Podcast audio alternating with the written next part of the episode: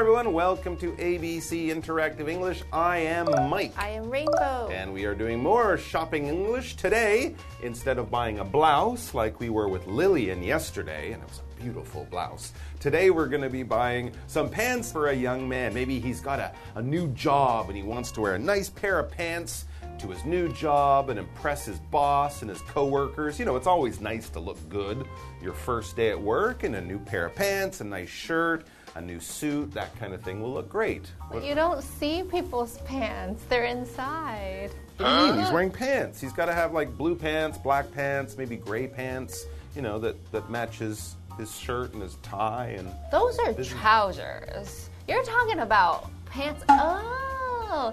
Okay, so in British English, pants are underwear. You're from Hong Kong. yeah. Oh, so you're we confused. always say trousers. Oh. You have to say trousers. Right, okay. Trousers, which is what British people call the outside They're thing actually formal pants. that cover your legs because in Britain, pants are underwear. in America, pants are actually pants. Trousers. Trousers. That's right. It's confusing, isn't it? But basically, for a British person, they put on their pants first and then, Then their their trousers, trousers. whereas an American will put on their underwear. underwear and then their pants. And then your pants. So, yes, in the way you would understand it, he would not be wearing new. Well, he might be wearing new pants to work, but he won't show his boss his new pants. Hopefully Because not. that would be like showing them his underwear. but here we're doing American English, so forget about trousers, just focus on pants, the things you wear to cover your legs that go on the outside, not on the inside. The, the, no, not that part. Not your underpants. Pants. He's buying pants and shoes. Formal pants. Trousers and shoes for British people. Let's check it out. Nathan is at a men's clothing store.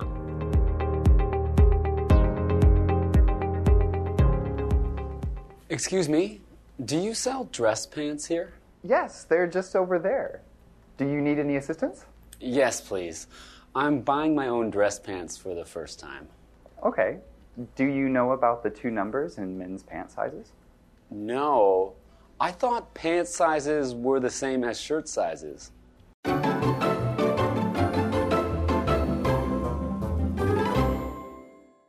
Right, so we are picking up clothes and shoes, but no shoes today. I was wrong, just pants. He's already got a nice pair of new shoes. leather shoes. He's going to look great, but he does need to cover his legs, so that's why he needs pants. I think we've talked about pants, but if you can briefly describe pants, also known as trousers. Trousers.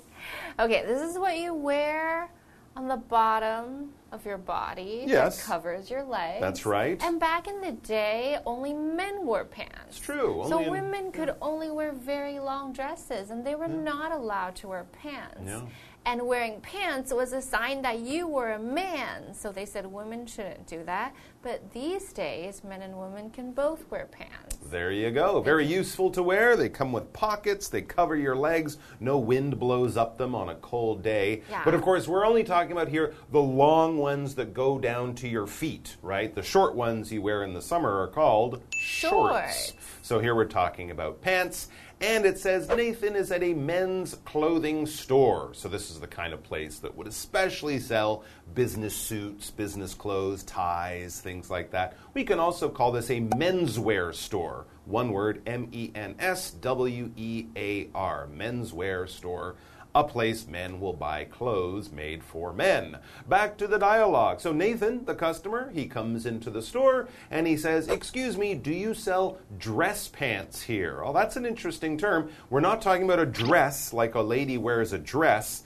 How would you have a dress and, And pants together. That would They're a- formal pants. A weird kind of clothing. That's right. Dress pants or formal pants. Think of the pants you wear with a suit, a business suit, that kind of thing. So, not casual for the weekend, but more formal for uh, going to work. Yes, they're just over there. Do you need any assistance? Like, do you need help Do you need me to suggest some styles to you and uh, tell you what maybe would look good on you? It's true. Sometimes people know exactly what they want and they don't need help. Other times, maybe like Nathan, they're like, "Yeah, I'm not really sure what I'm doing here." Or Never you can, done this before. Yeah, you can give me some advice about the new styles. I don't shop a lot, and that seems to be Nathan's situation. He says, "Yes, please. Yes, I would like some help, please." And then he kind of explains why. I'm buying my own dress pants for the first time. Ooh, that's a big deal. This is a big moment in a young man's life. growing it's up. like getting married or becoming a father. Well, not quite that important. But Going by- to kindergarten. it's, it's true. But kids don't usually buy their own dress pants, Yeah. right? Their mom will pick them out.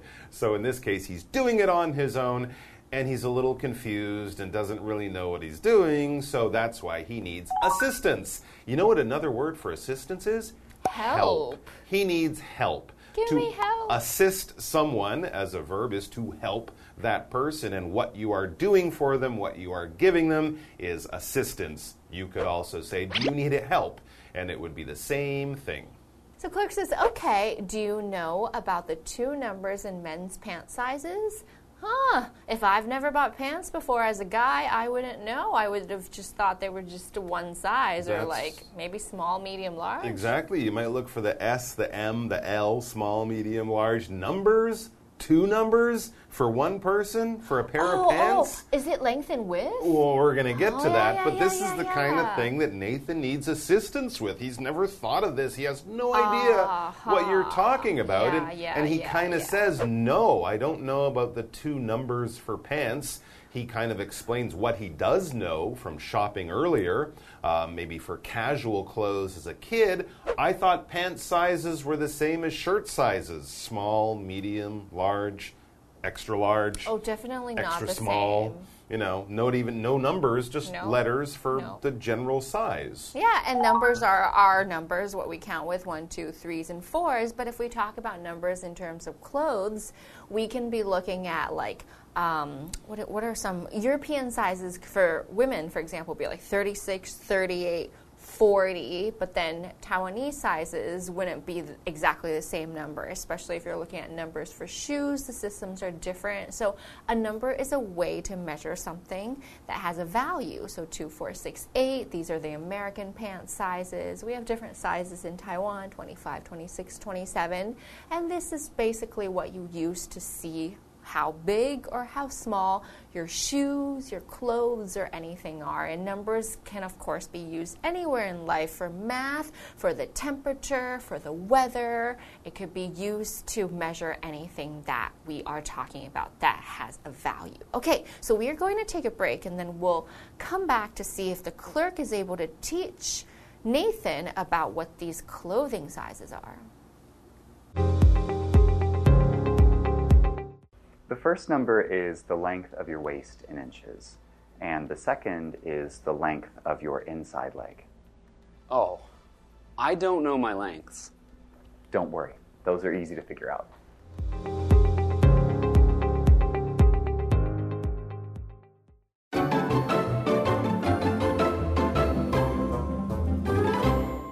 Okay, so the clerk is going to be teaching Nathan about how to read the number for these sizes. Clerk says the first number is the length of your waist in inches, and the second is the length of your inside leg. So this is called, called the inseam, we also call that. Now, people have different leg lengths, so sometimes they have models with different lengths for the inside leg. So if you're a bit shorter, you want to get a smaller number. And if you're taller like me, the normal sizes may not fit. So some brands would have several different inside leg lengths. Okay? And then we have this length. Yeah, a length, length is a noun and it basically means how long something is. When we talk about the length of something, we're talking about how long it is. Generally, we're measuring something in the world. A typical running track at a high school might be 800, or sorry, 400 meters in length as you run all the way around it. Uh, a soccer field is around 100 yards or 100 meters in length. If you're talking about the distance from one place to another, or even how big something is, the length of an elephant is much shorter than the length of a whale. If you measure an elephant from the nose to the tail, and a whale from the nose to the tail, that distance will be different because the length is different. We can also use length to talk about how long in time something is. I don't have time to see this movie, it's over two hours in length. You could say two hours long, it lasts for two hours. But of course, here we're talking about a distance, and we can measure length in centimeters, meters, kilometers, miles, inches, feet, all sorts of ways like that. And when you're talking about the, your length of your waist, this is the most important measurement when you're buying a pair of pants. Because if the waist length doesn't fit, then your pants are going to fall off. So, where's the waist? This is the middle part of your body. Now, typically, it is the smallest part. So, if you want to know your real waist size, you want to take your hand, take the smallest part of this area, and we call it your waist. So, whatever, they might use a, um, a tape measure to measure it. And if you're a girl, you might be 25, 26, 27, 28, maybe 24. If you're a guy, you might be 36, 37, 38. So it's a different length that is measured in inches. And the waist is the most important part that you have to look at in the number when you're buying a pair of pants. That's right. Your waist is basically the middle of your body. It's where you wear your belt and kind of where your pants will sit, right? They kind of sit on your waist and that's where the pants will begin and the shirt will end. And when we're talking about lengths and waist sizes, an inch is a measurement or a unit of measurement that we often use. It's kind of an old fashioned unit of measurement. They still use it in America, maybe in Britain a little bit. Most parts of the world, though, use centimeters. Centimeters. An inch is about two and a half centimeters. There are 12 inches in a foot. So that's another old type of system. Very a foot old. is around 30 centimeters. But when you're talking about the height of something, the length of something, how long something is, we do, do, we do often still use inches. For anyone who watches uh, NBA basketball, if you're watching it on American TV, they won't say, oh, that player is 220 centimeters tall. They'll still say, oh, he's six feet eight inches. Yeah, yeah, So remember yeah. that there are 12 inches in a foot, so that means he's, he's tall Very tall. very tall. but basically, an inch is a small unit of measurement, but it's not used in most parts of the world these days. But for some things, like clothing, like shoe sizes, it still is. Oh, all right. Back- Nathan has oh, yeah. no idea. Back to Nathan. So these two numbers, the length of his waist or his yeah, his waist and then his inside leg or his inseam. He's only bought things small, medium, large before in his life. So he's very honest and he says, "Oh, I don't know my lengths. No one's ever measured me. I've never done this before." So he's got no clue. But they will help him.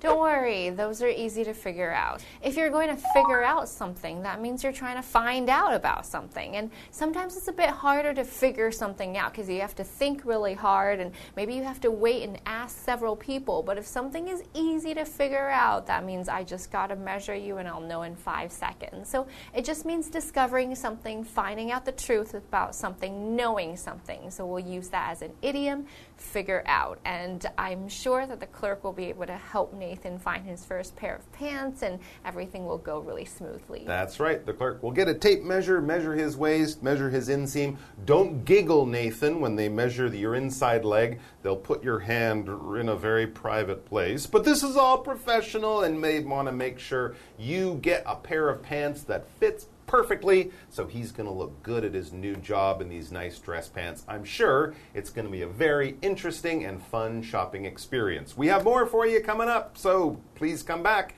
because, yes, shopping tomorrow. More, More dialogues. shopping. We'll see you then.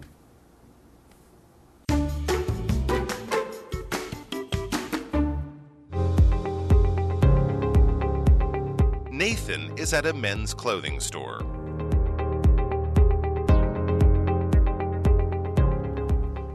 Excuse me, do you sell dress pants here? Yes, they're just over there. Do you need any assistance? Yes, please. I'm buying my own dress pants for the first time. Okay. Do you know about the two numbers in men's pant sizes? No, I thought pant sizes were the same as shirt sizes. The first number is the length of your waist in inches, and the second is the length of your inside leg. Oh, I don't know my lengths. Don't worry, those are easy to figure out.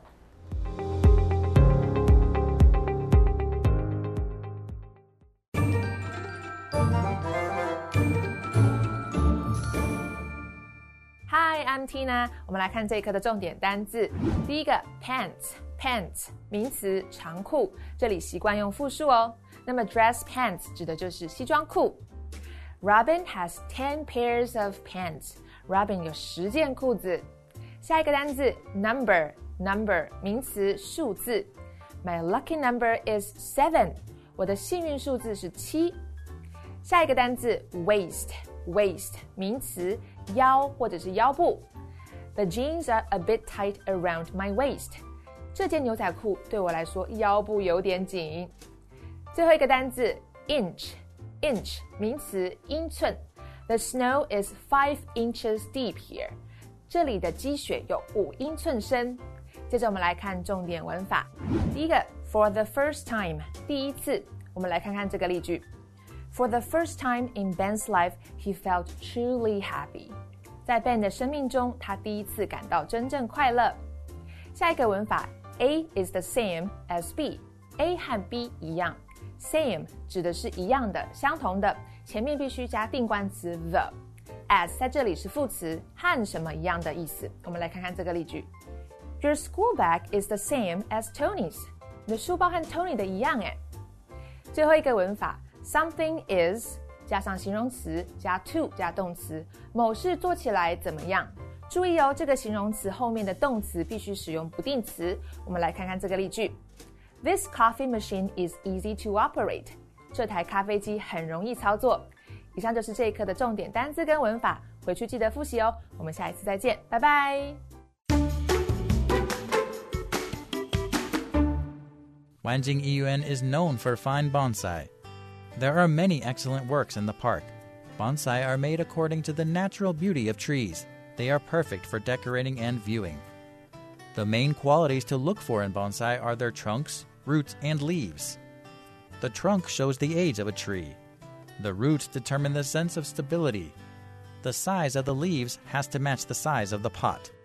With these three qualities, a bonsai can have a calm and steady feel. The look of bonsai is often inspired by nature. Common trunk styles include upright, slanting, twisted, and cliff. In addition, the clump style has too many trunks to separate from each other. The connected root style has several roots standing separately. However, the roots are completely connected in the soil. Every bonsai looks like a tiny world showing beauty in a small space. You can see seasonal changes in them and experience the energy of nature.